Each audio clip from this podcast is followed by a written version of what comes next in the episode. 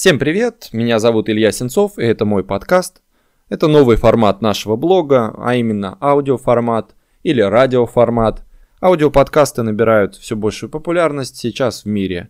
Вы, возможно, слышали даже о новой сети Clubhouse, которая называется. Там общение происходит аудиосообщениями. Так вот, э, теперь вы сможете не только смотреть лекции и познавательные ролики у нас на канале в YouTube, но и слушать их аудиоверсии прямо с телефона – что, наверное, очень удобно в машине за рулем, в течение сезона, на пасеке, на прогулке. Наш подкаст доступен в Apple подкастах, Spotify, Google подкастах, будет доступен на Яндекс Музыке и нашей группе ВКонтакте. А также, наверное, самое удобное слушать его а, через наш телеграм-канал Блог Сенцова. Вы можете закачать туда аудиозаписи, они весят меньше, чем видео, и хоть в поле, тайге, или в горах без наличия интернета вы сможете слушать наши переводы и интересных пчеловодов. Здесь будут разные записи, возможно даже в формате интервью, разговоров с пчеловодами, блогерами. Я, кстати, приглашаю к участию а, всех блогеров-пчеловодов, производителей оборудования, производителей меда и просто тех, кто хочет рассказать что-то интересное о пчелах, саде, даче. И сегодня я представляю вам аудиоверсию лекции Боба Бини под названием «Как переработка меда влияет на его качество». Видеоверсия уже доступна на YouTube какое-то время. Боб Бини – это американский промышленный пчеловод из штата Джорджия. Он также сам упаковывает мед, а, покупает у других пчеловодов, и его пасека насчитывает более 2000 пчелосемей. Приятного прослушивания. Возьму только мои записи. Вам не нужны записи. Но вообще-то нужны. Чем я старше, тем они нужнее. Все время забываю их взять. Сегодня со мной моя жена. Мы владеем и управляем компанией Blue Ridge Honey. У меня будет одна минута вступления, а затем мы перейдем к основной теме. Мы занялись пчеловодством в штате Орегон. Многие из вас наверняка это знают. В 1981 году. Я работал на промышленного пчеловода несколько лет. Мы ездили по маршруту на западном побережье, на опыление миндаля в Калифорнию, черешни и груш на юг Орегона, по штату Вашингтон для опыления яблоневых садов и в Северную Дакоту для получения меда. Я переехал в Джорджию в 1991 году, и здесь все немного по-другому. Здесь пчеловодство больше состоит в продаже пчел и производстве меда. Оксидендрум – одна из главных причин моего сегодняшнего успеха. Мы находимся на озере Мод в округе Рейвен. Это самый северо-восточный округ штата. Вдобавок, самый дождливый округ штата и второй по этому показателю во всей стране. Мой сосед Джек ведет очень точный подсчет количества осадков. У него очень хороший плювиометр, как у метеорологов. Он живет прямо рядом со мной. Он сказал, что у нас выпало более 3150 миллиметров осадков в этом году. Верите в это? На территории немецких гор севернее выпало около 3000. Просто сумасшедшие дожди. Наша база расположена на 441 шоссе к северу от водопадов Талула. Отсюда ехать примерно полтора часа через Клейтон, Диллард, мы находимся в пяти километрах от водопадов Талула налево. У нас хороший розничный магазин. Вы можете заглянуть в производственное помещение. И мы продаем инвентарь для пчеловодства и, конечно же, мед. Обычно у нас от 6 до 10 сортов меда. Мы продаем не только наш мед, мы, конечно же, производим много меда сами. Но также мы покупаем мед у многих моих друзей и людей, которых я знаю и которым доверяю. Последние 3-4 года мы отправляли пчел в Калифорнию, Южную Дакоту, Висконсин, Флориду, конечно, в Джорджию и Северную Каролину. Это первый год, когда я не еду, а правильнее сказать, пчелы не отправляются на юг на зиму. Раньше мы обычно отвозили ульи на зиму на юг штата, чтобы затем пораньше делать рамочные и безрамочные пчелопакеты. Но я стал так уставать от мотелей и напряжения для грузовиков и работников. Мы все от этого очень устали, поэтому Дженнифер Берри помогла мне найти несколько тачков рядом с Дэниелсвиллом. Рядом с вами, я предполагаю. Очень хорошие места на самом деле. Мы нашли их у ее друзей. Много наших ульев зимует в Карнсвилле, и, конечно, какое-то количество у нас есть в горах. И затем вся эта масса вернется на взяток с Оксиденрума. Мед оксидендрума древовидного – это очень ценный мед. Уверен, большинство из вас слышали о нем или знают о нем. Я думаю о том, что наиболее ценно в моих бочках, и сейчас я покупаю оптом машинами цветочный или клеверный или донниковый мед за примерно 2,25 доллара за фунт. А оксидендрум стоит 5 или 6 долларов за фунт в бочках оптом. В банке, конечно, зависит от логистики. Вот почему, собственно, мы этим занимаемся. В этом году мы не получили ничего, очень-очень мало. Ужасный год. Дожди шли весь май и июнь, так что нормального цветения не было. Обычно есть сложности с дождливым июлем, но в этом году было слишком много дождей в мае и июне. Вы знаете, что солнце – это необходимый элемент всего процесса. Без него не будет заложено нормальных цветков. И у нас этого не случилось, как должно было бы. Сегодня я буду говорить о меде. Я знаю, что многие начинающие пчеловоды сюда пришли послушать больше о пчелах. Я приношу свои извинения за это. Но если вы успешны в пчеловодстве, вам нужно будет знать побольше о меде. Есть много всего в меде, что люди не понимают и не думают об этом. И то, о чем я действительно хочу рассказать, это что случается с качеством меда в зависимости от того, как мы с ним обращаемся и храним. Мед – уникальный продукт со всеми атрибутами этой нутрициологической моды, со всеми идеями, которые сейчас очень востребованы. Очень часто мед рассматривается как простой подсластитель, но это неправильно. В меде содержится более 180 веществ. Некоторые из них позволяют нам усваивать его не так, как другие углеводы. Мед изучался учеными и врачами очень много раз. Оказалось, что он имеет высокие антибактериальные и антигрибковые и другие свойства. Насколько он полезен для нас, зависит не только от того, как мы используем его, но и от того, как мы обрабатываем его и храним. Он очень чувствителен. Вы можете его испортить во время переработки. Или лучше сказать, уничтожить его уникальные качества во время переработки.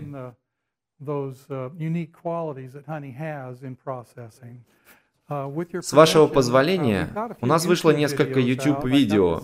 Мне пришла такая странная идея. Я смотрел YouTube вечером и подумал, в принципе, я тоже так могу.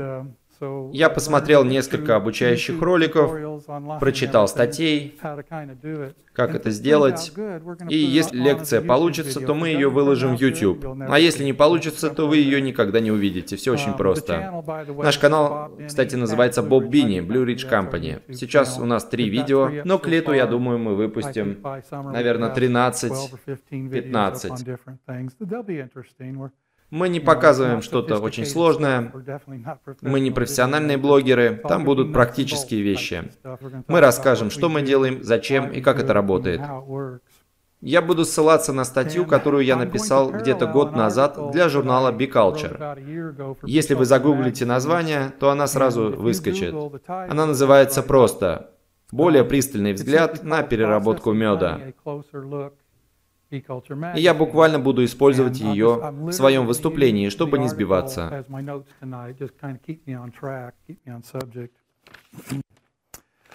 Um, Первое, о чем я хочу рассказать, это температура.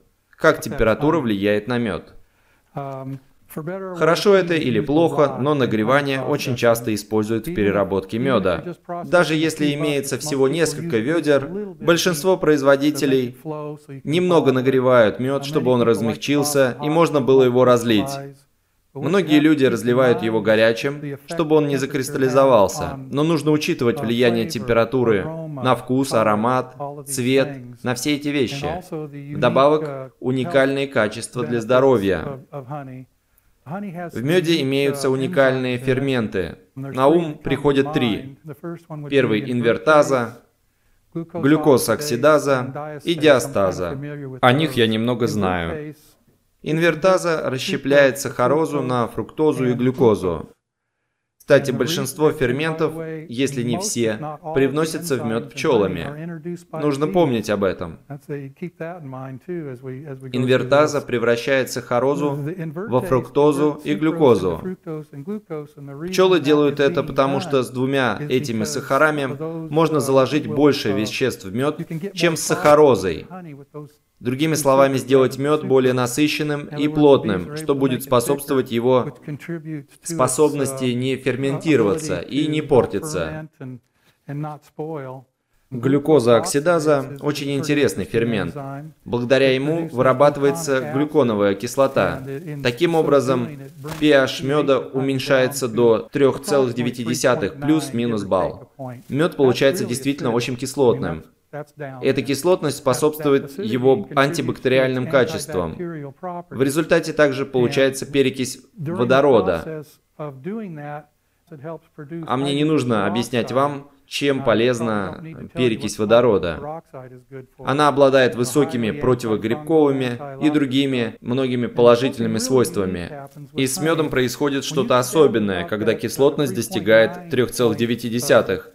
Выделение перекиси водорода прекращается. Что-то магическое происходит. Если вы приложите его себе на кожу, например, на ожог, на рану, на порез, соли вашего тела смешиваются с медом. Кислотность начинает расти и начинает снова вырабатываться перекись водорода. Я не знаю, как получить такой результат в лаборатории, я не химик, но просто подумайте, какое влияние это оказывает на рану. Просто подумайте об этом. Следующий фермент – это диастаза. Она превращает крахмал в сахара. Я с ней также близко знаком, с температурами и тем, что ее разрушает. По какой-то причине я хорошо это помню. Возможно, потому что некоторое время назад, не так давно, еще до новой технологии переработки, импортеры и упаковщики использовали активность диастазы, чтобы проверить, подвергался ли мед нагреву или нет. Кто-нибудь знает, что значит период полураспада? Это срок, за который продукт теряет половину активности фермента или другого вещества при определенной температуре. Когда диастаза продолжительное время подвергается температуре 20 градусов Цельсия, период полураспада составляет 1000 дней. Это неплохо. Но это означает, что даже хранением при температуре 20 градусов вы убьете этот фермент. На это может понадобиться 2000 дней, но это произойдет. Если вы поднимаете температуру до 50 градусов Цельсия, то период полураспада составляет 2 недели. Если поднять температуру до 76 градусов, то период полураспада составляет, по-моему, 30 секунд. Поэтому подумайте, что вы делаете, когда нагреваете мед до 60-65 градусов Цельсия для его разлива. Все эти ферменты ведут себя так же, как и диастаза. Все они уничтожаются под воздействием температуры. Многие люди, традиционалисты, это нормально, я сам в какой-то степени традиционалист. Скажут, что если вы используете хоть какой-то нагрев, то вы не можете называть мед натуральным, необработанным. Но если посмотреть на это утверждение тщательно, я не уверен, что оно верно. В пчелином гнезде поддерживается температура где-то 35 градусов Цельсия. А в верхнем корпусе в хороший летний день, не знаю, может быть, она достигает 43 градусов Цельсия. Поэтому у вас есть аргумент, когда вы говорите с природой о температуре, натуральности и обо всех подобных наименованиях. Я считаю, что если вы очень сдержанно и осторожно используете нагрев, то все же можете называть ваш мед необработанным, натуральным. Просто будьте осторожными. Очевидно, иногда вам нужно его нагреть. Если, например, он закристаллизовался и нужно его распустить, что же еще сделать? Но нужно быть осторожным. Нравятся наши переводы? Ставьте лайки, подписывайтесь на канал, оставьте ваши комментарии. Ферменты очень важны, и мы узнаем о них с каждым годом все больше и больше. Ученые открывают, насколько эти ферменты полезны для здоровья. Справочник Мериам Вебстера дает определение ферментам. Это сложные белки, вырабатываемые живыми клетками, которые активизируют либо увеличивают степень биохимических реакций. Что бы это значило? Я не знаю, как это объяснить с научной точки зрения, но для меня это значит энергия. Сильно упрощенное объяснение, но все же действительно энергия. Так что ферменты важны и важно их сохранять. Если в меде нет активных ферментов, вы не можете назвать его необработанным, натуральным. Вы можете поместить это обозначение на упаковку, на этикетку, но это не так. Нужно, чтобы в нем были живые ферменты, чтобы честно называть его необработанным.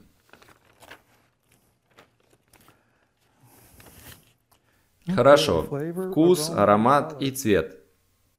Температура воздействует на все эти атрибуты. Аромат и цвет – это часть того, чем определяется качество меда. Я думаю, с этим все согласны. Вкус, конечно, но больше аромат, меньше цвет. В былые времена, 20, 30, 40 лет назад, считалось, что светлый мед самый лучший. Теперь мы знаем, что это не так. Я всегда подозревал это. Темноту меду придает содержание минералов, и если посмотреть с точки зрения здоровья, то можно понять, что более полезным будет темный мед. Но все же цвет не так сильно определяет качество, как вкус и аромат относятся к тому, что мы считаем качеством меда. Если вы заморозите мед или будете хранить его при очень низкой температуре, цвет не сильно меняется. Если температура очень низкая, цвет совсем не изменится. Происходит кое-что интересное, что может вызвать изумление. Но это правда.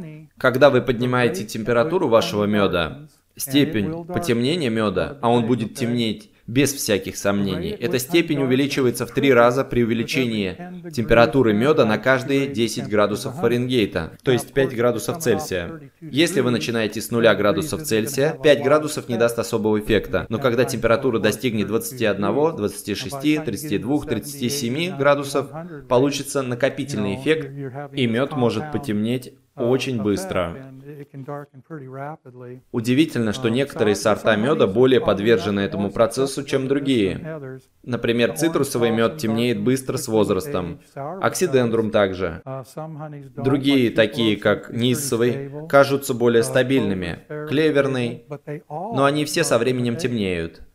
Они не просто темнеют, их вкус и аромат меняются. Происходит химический процесс, который не останавливается. И все это из-за температуры.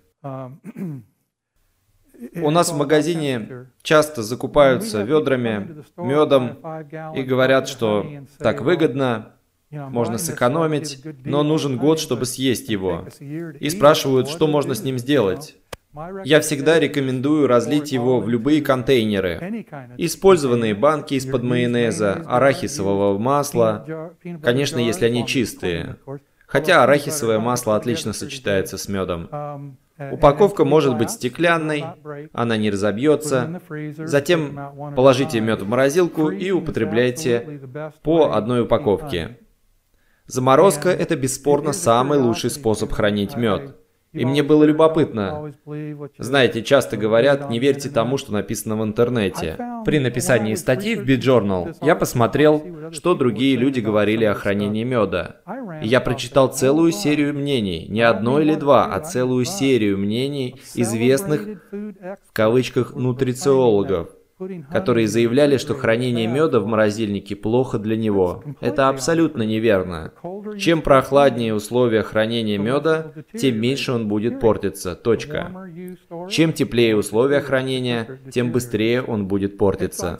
Как будто кто-то это один раз написал, и очень многие повторили, репостили это. Очень интересно было почитать. В любом случае, это все демагогия. Так, это я сказал. А вот интересное. Небольшая заметка. В National Geographic была статья недавно о том, что в Египте обнаружили мед в древней усыпальнице возрастом в тысячу лет, и было отмечено, что он еще съедобен и не испорчен. Хорошо, время – это часть уравнения, приводящего в итоге к порче меда. Не испорчен означает, что он не забродил, не ферментировался. Он все еще съедобен, но это уже не качественная пища, я бы не рассматривал его в таком качестве. Для ученых он сохранился хорошо после тысячи лет, но лично я не стал бы его есть. Самый лучший мед свежий. Да, вот что хорошо бы знать. Роспуск кристаллизованного меда в микроволновке уничтожает все ферменты. Поэтому не используйте микроволновку. Вы хотели спросить что-то? Да, вопрос был, уничтожает ли заморозка ферменты? Мне приходится воспроизводить вопрос. Абсолютно нет. Что любопытно, когда температуры опускаются ниже нуля, активность ферментов резко замедляется и останавливается. Но после того, как вы поднимаете температуру, ферменты снова становятся активными. Но если вы их убили температурой, они никогда уже не восстанавливаются. Извините? Говорит неразборчиво. Звучит действительно странно, но на панели вашей машины, например, солнечный летний день, на самом деле я расскажу о кристаллизации и температуре позже. Но коротко отмечу, что мед становится жидким при температуре от 37 до 40 градусов Цельсия. Если вы поднимете его температуру до 40-43 градусов, он быстро распустится. Но долго не держите его так. Помните то, что я говорил о периоде полураспада. Вы получите результат, конечно, просто старайтесь минимально использовать сильный нагрев. Далее хорошая тема, которую я выучил наизусть. Это материалы, используемые при переработке. Помните, насколько кислотен мед? Поскольку он так кислотен, он вступает в реакцию со всеми металлами в разной степени. Он вступает в реакцию с оловом, сталью, железом, медью, алюминием и даже с нержавеющей сталью. Действительно со всеми металлами. И самое забавное, есть только два исключения. Это серебро и золото. Реакция с этими двумя металлами минимальна. Но поскольку мы еще не скоро начнем делать оборудование для откачки и переработки меда из серебра и золота, я рекомендую нержавеющую сталь. Это ваш лучший выбор. Весьма странно, но мед вступает в реакцию и с нержавейкой. Но она небольшая, поэтому это и правда наш лучший выбор. Про материал тары для розлива я не писал. Я что-то не подумал об этом. Я считаю, что стекло – это самое лучшее решение. Но я также знаю, мы поставляем мед в 350 розничных магазинов, куда ставишь стеклянную банку рядом с пластиковой, и мед в пластике продается, я не знаю, в 6-8 раз лучше, и это существенно. Я понимаю это. То есть, если бы я был многодетной матерью с тремя маленькими детьми, я бы не купил банку меда на 900 мл. Я бы взял маленького выдавливаемого мишку. Это максимально честно. Это то, что я бы взял домой. Одну-две упаковки, чтобы выдавливать мед. Ну, конечно, стекло самый лучший выбор. Мед вступает в реакцию с любым видом пластика. И важно использовать только пищевой пластик как при упаковке, так и при переработке. А что насчет ведер на галлон из магазина Lowe's? Они пищевые? Я не знаю. Я не скажу, поскольку не уверен. Это зависит от конкретного ведра. Да. Позвольте, я найду, у меня есть информация о пластике. Вот, самый лучший пластик для упаковки это ТРФ-талат. Диктует по буквам. Мы знаем его под названием PET. Это сокращение для этого названия. Этот тип пластика обозначается цифрой 1 на донышке бутылки. У кого-нибудь есть упаковка сейчас? Вы заметите цифру 1 в треугольнике. И еще есть HDPE, Полиэтилен высокой плотности. Это цифра 2 в треугольнике. Это второй по качеству. Пластик используется для упаковок молока, пищевых ведер, а также сапеток. Мы продаем много сапеток в окрашенной упаковке. Тоже неплохая упаковка. Итак, влажность. Это тема, про которую люди часто забывают. Мед очень чувствителен к влажности, он гигроскопичен, это значит, что он впитывает влагу из окружающей среды, если ее влажность выше определенного уровня. Он также гигрофилен. Это значит, если влажность ниже определенного уровня, он будет терять влагу. Тут есть условия. Это не действует как железобетонное правило. Например, если вы продолжительное время храните мед в открытом виде при влажности 60%, он постепенно выровняется и придет к 18,3% влажности. Мы как пчеловоды понимаем, что это хорошее значение. И большинство людей считает, что он не забродит, не будет ферментироваться при такой влажности 18,3. Но это не всегда так. Мы поговорим об этом через минуту, когда дело дойдет до дрожжей. Если вы долго храните мед при влажности среды 50%, он придет к влажности 15,9. Мне нравится эта влажность. Это очень хорошее значение. При такой влажности ни один мед не забродит. Такой более вязкий мед для меня имеет больше характера. Я считаю, что это более качественный продукт, чем более жидкий.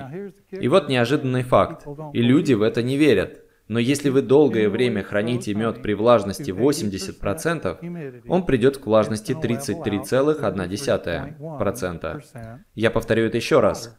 До содержания влаги в нем 33,1%. Если вы не пастеризуете такой мед, то с вашей тары вылетят крышки. Настолько он ферментируется. Или же крышки выгнутся, и он протечет на пол. Он очень сильно забродит при такой влажности. Поэтому что мы будем делать с этой информацией? Если вы собираете, качаете, храните и упаковываете свой мед в условиях высокой влажности, вы добавляете в него влагу. Вам нужно держать помещение или то место, где вы работаете, в сухости при максимальной влажности в 60%, но лучше ниже 50%. Мы привозим магазины с медом после медосбора в сушильную комнату, в которой стоят два промышленных влагоудалителя. Они не выключаются весь период откачки. У нас есть решетка слива на полу, мы ставим их над ней, и они работают 24 часа 7 дней в неделю. Мы держим влажность на уровне между 20 и 30 процентами. И учитывая то, что я только что сказал, как вы понимаете, мы избавляемся от большого количества влаги в меде. У нас стоят вентиляторы, не помню, их вроде 8, да, Томми? Вы должны были их видеть, это промышленные вентиляторы для стройки оранжевого цвета. Они продаются в Home Depot и Ice Hardware. Они дуют сверху вниз прямо на сложенные корпуса. Довольно сильно, когда входишь туда, волосы развиваются. Но и тепло от 29 до 32 градусов. Мы стараемся, чтобы относительная влажность была низкой, а температура высокой. С температурой очень интересно. Чем выше вы держите температуру, тем ниже будет относительная влажность. Если вы закроете и запечатаете двери, поднимете температуру, скажем, до 32 градусов, относительная влажность опустится вниз. Причина тому в следующем.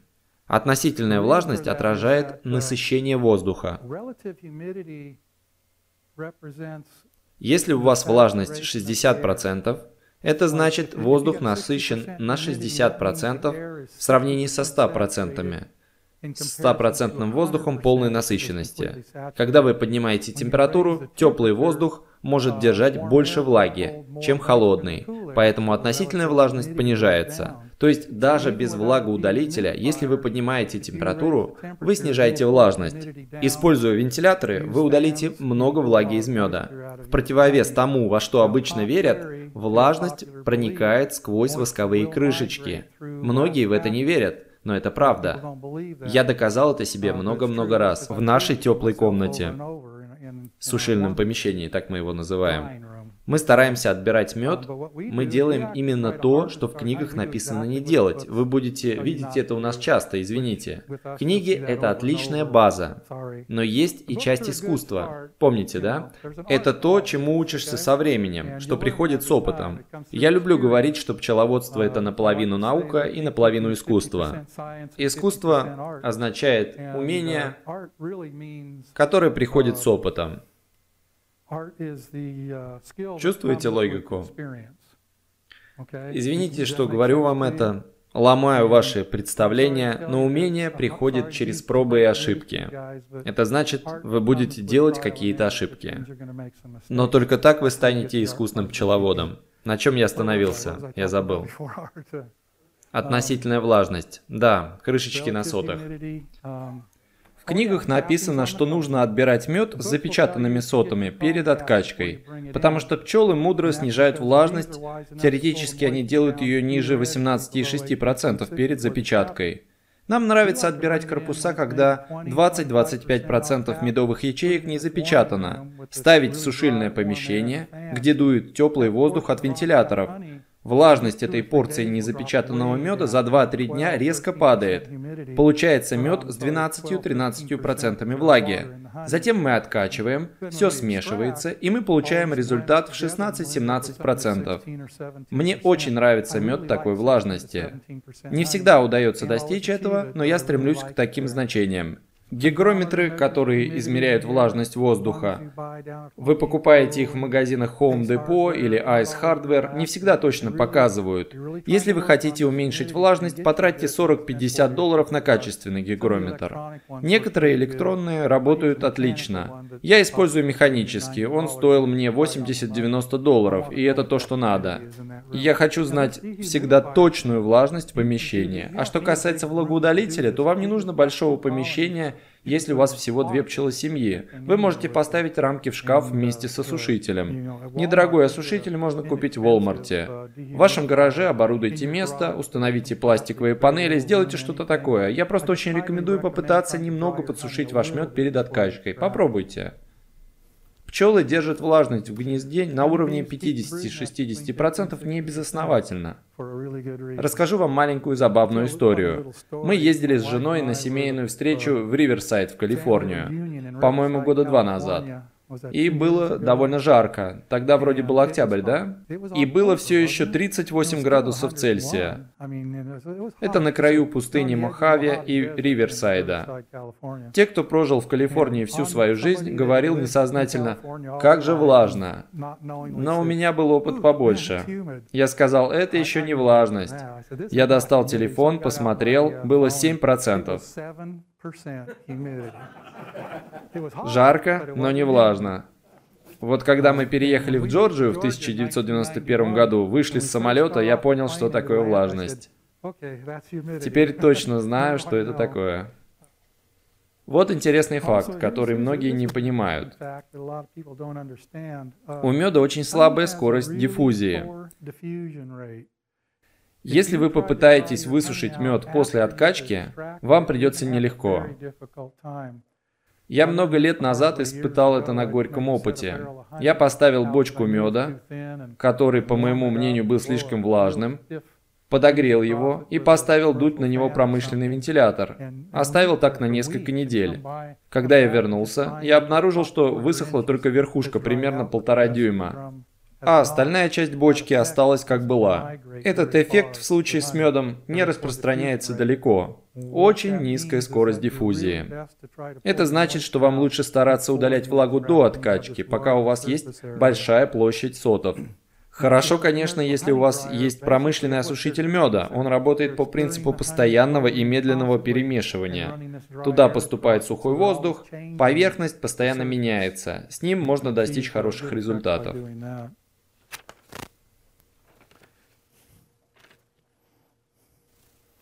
Дрожжи и ферментация. Тема не вполне хорошо понимается. Как я говорил ранее, во многих книгах написано, что влажность 18,6% – это то волшебное значение, при котором мед не бродит. Но это не так. Это вопрос сочетания факторов. Влажности и дрожжей, количество спор в меде. Дрожжевые споры измеряются количеством на грамм. Мед, который, скажем, имеет одну спору на грамм, можно довести до влажности 19% и даже больше, прежде чем он начнет ферментироваться. 10 спор на грамм – это ваше волшебное число 18,6%. Вот такое стабильное количество. Есть сорта меда в США, которые будут иметь 500 тысяч спор на грамм. Я покупал мед капустной пальмы из Флориды в этом году.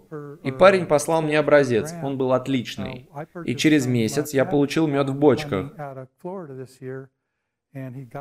И он уже начал бродить при влажности 17,5%. Это говорит мне о том, что на капустной пальме очень много дрожжей. Что же делать с таким медом? Дрожжи, как и все остальное в меде, чувствительны к температуре. Если у вас очень влажный мед, то вы можете убить дрожжи нагревом или остановить их развитие холодом. Если вы будете убивать их нагревом, есть два варианта здесь. Если продержать мед 8 часов, ну или ночь, при температуре 50 градусов Цельсия, вы убьете все дрожжи в нем. При температуре 60 градусов дрожжи погибнут через 30 минут. Именно поэтому крупным упаковщикам-производителям нравится использовать нагрев. Они используют нагрев по многим причинам, и это одна из них. Мне кажется, при температуре 76 градусов нужно всего 30 секунд, чтобы убить дрожжи. Не запоминайте, я точно не помню это число. Довольно странно, но если вы будете хранить мед при температуре более 37 градусов, он вряд ли начнет бродить, поскольку дрожжи не будут активны при такой высокой температуре. Но проблема с этим, как мы ранее узнали, в том, что мед портится по многим характеристикам, поэтому это не рекомендуется делать. Если хранить мед ниже 11 градусов Цельсия, дрожжи тоже не будут работать. Но как только повысить температуру, их активность возвращается. Так что заморозьте мед, положите в морозильник, он не забродит там. Но знайте, как только температура поднимется, в нем начнется этот процесс. Дрожжи в меде уникальные. Это не те дрожжи, что вы можете встретить в пиве или в хлебе или в чем-то подобном. Медовые дрожжи выдерживают высокий уровень сахара, и, как ни странно, они поступают не с нектаром, а с пчелами, которые прикасаются к различным растениям, различным веществам, ведь дрожжи находятся везде. Если убить дрожжи, нагреть мед и упаковать его горячим, он будет в безопасности. Но как только вы откроете банку и оставите ее на прилавке открытой, он снова будет подвержен ферментации, потому что в него снова будут попадать дрожжи. Дрожжевые бактерии – очень интересная тема. Кристаллизация. Тоже хороший вопрос. Кристаллизацию также немного недопонимают. Почему мед кристаллизуется? В меде четыре основных вида сахара. Это декстроза, которую люди часто называют глюкозой, но это не совсем так. Тут мне нужно быть осторожным, поскольку я не химик. Но декстроза – это D-глюкоза, виноградный сахар. Существует также L-глюкоза, насколько я помню. Но вернемся к сахарам. Декстроза, фруктоза, сахароза, мальтоза. Кристаллизуется мед с высоким содержанием декстрозы. Раньше я думал, прежде чем проверил это в литературе, что мед без декстрозы не кристаллизуется. Но это не так. Медом с очень низким содержанием декстрозы считается тот мед, в котором содержится не более 20% этого сахара, а высокое содержание – это 40%. Любой сорт меда, у которого содержание декстрозы равно или менее 25%, обычно не кристаллизуется. Это такие сорта меда, как Ниса, Оксидендрум, Черный шалфей из Калифорнии, может быть какие-то еще, с которыми я не знаком. А сорта, которые очень быстро кристаллизуются, это Цирилла из Южной Джорджии и Северной Флориды, Рапсканола и Хлопковый. Это значит, что в этих сортах много декстрозы. Раньше я занимался медом с канолы. Канола – это рапс. Несколько лет пытался найти канолу и производить его. Но я как-то решил оставить эти попытки. Один раз у меня был отличный урожай. Мы собрали корпуса, привезли домой, начали откачку и затем ушли на выходные буквально на два дня. Когда я вернулся в понедельник, мой накопитель, насос, трубы, все было забито кристаллами. Всего за два дня. Был полный хаос, бардак. Довольно странно, но если вы его подогреете, вот что я еще не выяснил до конца, нужно изучить подробнее эту тему. Если разлить мед канолы очень горячим, он не будет кристаллизовываться очень долго. Нагрев делает что-то с кристаллической решеткой сахаров. Я пока не до конца это выяснил. Сорта с большим количеством декстрозы будут кристаллизовываться очень жестко. Я имею в виду жестко, твердо, очень. У нас был мед из Северной Дакоты в этом году, люцерна и клевер. У люцерны много декстрозы. Когда он кристаллизуется, по нему можно стучать кулаком. А бывает, что приходит бочки с таким медом, который уже закристаллизовался, но в него можно засунуть палец. Это имеет прямое отношение к количеству декстрозы. Чем больше декстрозы, тем более твердым он становится. Вы могли заметить, что если хранить достаточно долго мед, то он снова становится жидким. Довольно удивительно. Это происходит потому, что декстроза начинает инвертироваться в другие сахара со временем. Это любопытно наблюдать. Мед, конечно, темнеет, поскольку на это требуется время. Он начинает расслаиваться, кристаллы опускаются вниз, а жидкая часть поднимается наверх. Это происходит потому, что декстроза превращается в другие сахара. И потенциально он может полностью стать жидким. Я видел банки с медом 10-20-летнего возраста. Мой дедушка клал такие в шкаф, и мед стал совершенно жидким. И, конечно, он очень темный. Кристаллизация очень интересный процесс. Вы сказали фруктоза? Да, фруктоза, декстроза, мальтоза. В меде много фруктозы.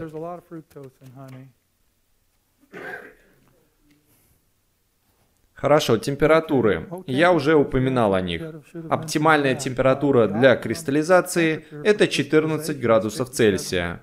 Поэтому возникло мнение, что если положить мед в холодильник, то он закристаллизуется быстрее, но это не совсем так.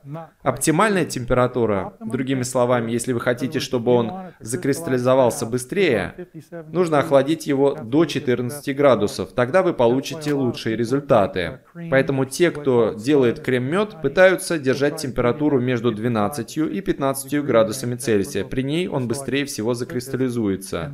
Чем больше вы опускаете температуру, температуру или поднимаете ее, тем меньше вероятность, что он закристаллизуется.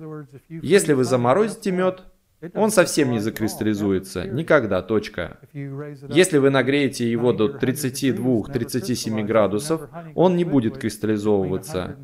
Не забывайте, что мед становится жидким при температуре 37-40 градусов. Если он уже закристаллизован, даже превратился в твердую массу, такую, что по ней можно постучать, при температуре 29 градусов он снова начинает смягчаться. Он не станет жидким при такой температуре, но смягчится так, что вы сможете его вынуть ложкой ложкой. Любопытный момент, касающийся крем-меда. Нужно быть осторожным, когда вы его продаете. Если вы его поставите на придорожный прилавок в жаркий летний день, он превратится в жижу. Он отлично смотрится в магазине, где 18 градусов Цельсия. Другая причина сильного нагревания меда производителями состоит в том, что в меде есть, э, я называю их зародышами кристаллов. Не знаю, так ли это называется в книгах. Если вы посмотрите на свежий мед в микроскоп, вы увидите маленькие плавающие частицы, похожие на снежинки. Это и есть кристаллы. И это начало кристаллизации. И производители-упаковщики сильно нагревают мед, чтобы пропустить его через очень плотный микрофильтр, через который не видно даже белый свет потому что даже частички пыли могут послужить отправной точкой для начала кристаллизации. Кристаллы прилипают ко всему, будь то частицы пыльцы, пыли, воска. Фильтрация считается одними грехом, а другими абсолютно необходимым процессом. Что на это можно сказать? Если вы крупный упаковщик, и вам нужен долгий срок годности без кристаллизации, вы захотите, скорее всего, сделать очень тонкую очистку меда, чтобы в нем не было тех частиц, которые могли бы послужить основой для кристаллизации. Вам также нужно, чтобы у продукта был хороший товарный вид. Мед, который прошел через тонкую очистку, честно говоря, будет более привлекателен для неподготовленной домохозяйки. Очень чистый мед может быть для нее самым лучшим. Конечно, большинство из нас, пчеловодов, знает, что все совсем наоборот. Мед, получивший знак «высочайший сорт в США», в кавычках, не имеет дефектов, влияющих на вид, и не может содержать частиц, делающих его непрозрачным. То есть, если вы можете видеть такие частицы, то мед не может носить это наименование. Обозначение вводит в заблуждение покупателей, поскольку в США очень много меда из разных стран продается под этой этикеткой. Наименование не значит, что мед был получен в США. Не факт, что его произвели здесь. За исполнением условий такого наименования также не сильно следят. Нет никаких инспекций, проверяющих производителей, поэтому этим наименованием, вдобавок к таким словам, как «натуральный» и «необработанный», очень сильно злоупотребляют. Многие упаковщики используют это наименование, поскольку если вы домохозяйка и читаете этикетку, это дает вам больше уверенности в продукте, естественно. Но все полезное было из этого меда убрано, а именно частички пчелиного воска, частички пыльцы, также может быть даже лапка пчелы, я не знаю. Но самые полезные вещества убираются, когда вы таким образом фильтруете мед, делаете тонкую очистку. Что вы будете делать с этой информацией? Что касается нас, когда мы перекачиваем мед из помещения нагрева в емкости, мы пропускаем его через фильтр на 800 микрон. Чем большее число микрон, тем больше у фильтра отверстия. Микрон – это одна тысячная миллиметра. Ну или в имперской системе это 0,39 миллионных дюйма. Микрон очень маленький. Глаз человека не может видеть все, что меньше 30-40 микрон. Частица пыльцы обычно имеет размер между 10 и 50 микрон. Так что сетка на 800 микрон пропускает довольно много всего. Многие люди будут спорить относительно фильтрации. Вы видите мед в магазине, и я не хочу никого обидеть, извините меня, если это звучит грубо, но на все есть свои причины. Вы видите мед на полках магазинов с надписями на этикетке клетки ультра необработанной или что-то подобное. Апологеты этого говорят, что любая фильтрация означает, что мед уже не такой натуральный. Возможно, доля правды в этом есть. Но если вы упаковываете мед на продажу, вам нужно кое-что учитывать. Мед напрямую из медогонки великолепен, и я тоже считаю, что он самый лучший. Но проблема в том, что не все частицы одинаково полезны. Лапка пчелы, частичка воска или крылышко пчелы – это одно. Но щепка или гвоздь или кусок проволоки от вощины – это совсем другое. Поэтому мы пропускаем мед через фильтр грубой очистки. Кроме того, вы можете, например, сделать так, поскольку мед имеет довольно высокую плотность, вы можете перелить его в емкость и оставить на ночь или на день. Все, что легче, всплывет. Щепки, мертвые пчелы, все подобное. Все, что действительно тяжелое, гвозди, обыкновенная земля, грязь, опустится на дно. Кран в емкости должен быть выше дна на 6 мм, и тогда у вас не будет мусора в меде. Таким образом, кроме фильтрации, для очистки меда вы можете его отстаивать. Я зачитаю прямо с листа конец моей статьи. Я действительно верю, что это правда. Я написал в ней, наконец, лично я признаю, что когда дело доходит до переработки меда, производство высококачественного продукта может быть иногда проблематичным. У вас будут ошибки и уроки, которые придется испытать на своем горьком опыте. Мы все это знаем. Возможно, вам придется конкурировать с людьми, которые не чураются неверной маркировки товара или введения покупателей в заблуждение. Пусть ваше качество и работа говорят сами за себя. И помните, чтобы заработать хорошую репутацию нужны годы, а чтобы потерять ее, достаточно несколько секунд. Это все. Спасибо за внимание.